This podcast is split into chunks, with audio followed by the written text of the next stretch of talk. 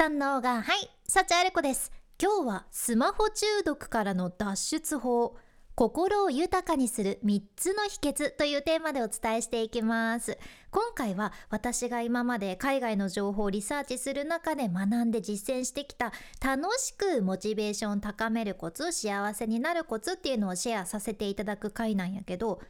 マイケル・イースターっていうねニューヨーク・タイムズのベストセラー作家で健康とかフィットネス分野で大学でも講義されてる方がいらっしゃいましてそのマイケル・イースターが今月今月じゃないや今年の9月に出された「 Scarcity Brain」っていう本があるじゃんね。この scarcity は欠乏とか不足を表す言葉やけん、まあ、私たちが日常で足りないもっともっと欲しいって思ってしまう仕組みを分かりやすくお伝えしてくれてるものなんやけど今私たちってこの欠乏の悩みがもう尽きないんよね。お腹いっぱい食べてるのにもうちょっといけるよなっていうかもうちょっと食べちゃおうかなって思ったりさ。必要なものはすでにたくさん持っとるのにさどんどんどんどん買い物しちゃうしネットショッピングができるようになってもうポチポチしちゃうし これくらいが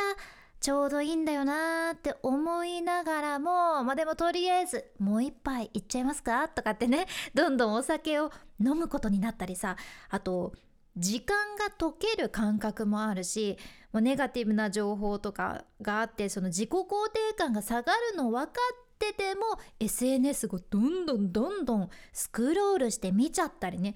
でそういったものがあった後決まってなんでかーって なんで分かっててやってしまうのかっていうことでその後悔する気持ちが何度も何度も出てきちゃうわけですよ。これって人間みんなそうやけん。自分を責めなくって大丈夫でね。安心してください。というかねこれご先祖様からずっとそうらしいじゃん。え？ご先祖様でもですか？って思うけど、まあ、言うなら私たちのご先祖様の行動からずっと変わってないじゃんね。ねやけんってご先祖様が原因で俺たちこうなってるんすか？っていう話でもなく昔の人たちが生き残るためにやってきた行動から来てるものやけん私たちが今存在してるのは、まあ、もちろんその祖先の行動のおかげやけんね。あもう心からありがとうございますっていう そういう感じ。どっちかっていうのまあだから仕方ないよねって生き残るためにやってきたものだから仕方ないじゃんっていうことになるんでしょ。う で人間ってもうそれはそれは過酷な環境の中でねどんどんどんどん進化してきたわけやけど基本は人間って食べ物を見つけるために進化してきたんよね。昔の人はその食べ物探しというのがある意味ドーパミンが出るゲームみたいになっとっていやもう生き残るために今日も食べ物ねえかな食べ物美味しい食べ物ねえかって言って探してとりあえず A の場所に今日は行ってみるかな。あった食べ物だよっしゃーみたいな。ワンワンクリア1クリアという感じ。でよしもう一回ゲームだ。今日はじゃあ次は B地点に行ってみようかな。えここないか？ B地点にはなかったか？なんでか？ってなって。よしこん何のこれしきっつって。次 C地点に行ってみよう。うわ大当たりマンモスじゃエキサイティングってなるんだけど そうなるんだけどまた明日食べ物見つけないかんじゃね。うんまあ、生きるためにしょうがないっちゃけどこういう自分が気分よく過ごすためちゃんと生きていくための食べ物とか情報とかあとは影響力とかって太古の昔からもうなかなか手に入りにくいかつ幸福感も長続きはしなかったんですよ。でも原始時代から人間も一生懸命一生懸命生き残るためにねたくさんのものを追い求め続けるっていうのはもうデフォルトになったわけじゃん。うん、ただ正直その頃って今と比べたらねもう欠乏の状態何かが不足してる状態っていうのはめちゃくちゃ顕著で何かを求め続けるっていうのは仕方なかったんよね。いやご先祖様そりゃそうよねって共感しませんか？だってそうなんもう実際食べ物を自分で見つけに行かなきゃ生き残れやったけ生き残れなかったわけやけんさ。ただしそこから人間の状況ってガラッと変わるんですよ。そのきっかけが産業革命なんよね。本当はねその産業革命があってから人間もいろんなものを世の中に作り出してってスピードもねバンバンバンバン速くなったし本当の意味では欠乏の環境から豊かな環境に変わってはおるじゃん。だってね洞窟とか転々としなくても安心できる住む場所が当たり前のようにあったり食べ物ハントしなくてもコンビニとかスーパーに売ってるしさ。ねいや商店街行ったらありますよねって。いやめちゃくちゃ豊かになったんですよ。だから今聞いてくださっているあなたがもしねタイムスリップして原始時代にいて SNS をしてたとしたらね もう原始人たちは信じられないぐらいの嫉妬でもうあなたにアンチするかもしれません。マンモス仕留めなくてもいいとか嘘ついてんじゃねえよとかさ石を研がなくてもえダイソーで食材を切る道具を購入できるとか嘘っぱち言ってんじゃねえぞとかっていう感じで コメントが来るかもしれません。いやめちゃくちゃ豊かですよね。うん。今聞いてくださっているあなたもめちゃくちゃ豊かです。そうなんだけどなんだけれども私たちの脳で言うとねその昔からのプログラムっていうのがずっと残っとるけんうん豊かなのに十分あるのにしっかり満たされてるのにいやまだまだだ。足りない足りない。全然足りないっていう風に考えるようになっちゃってるんですよ。いやこれプログラムされとるけん仕方ないっちゃ。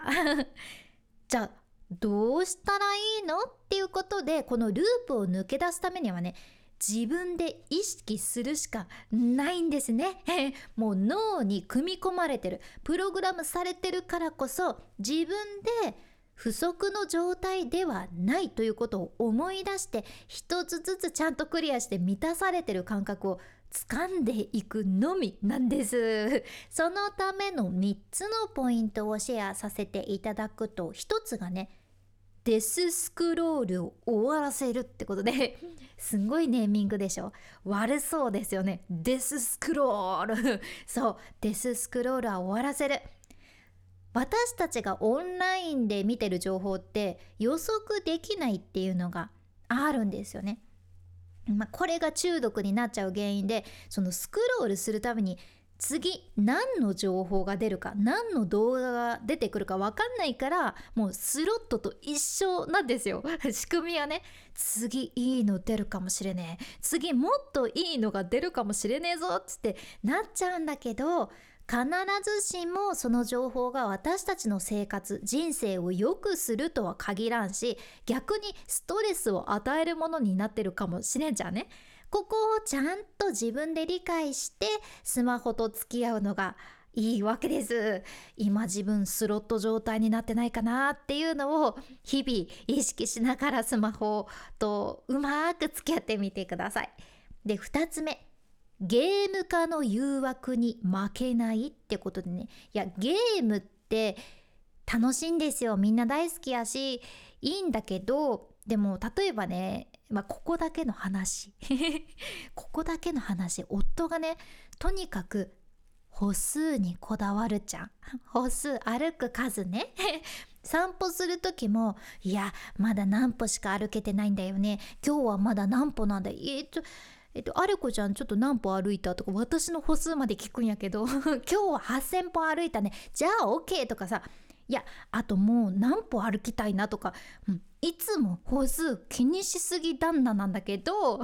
可愛い夫でございます。うん、いやそうなんだけど実は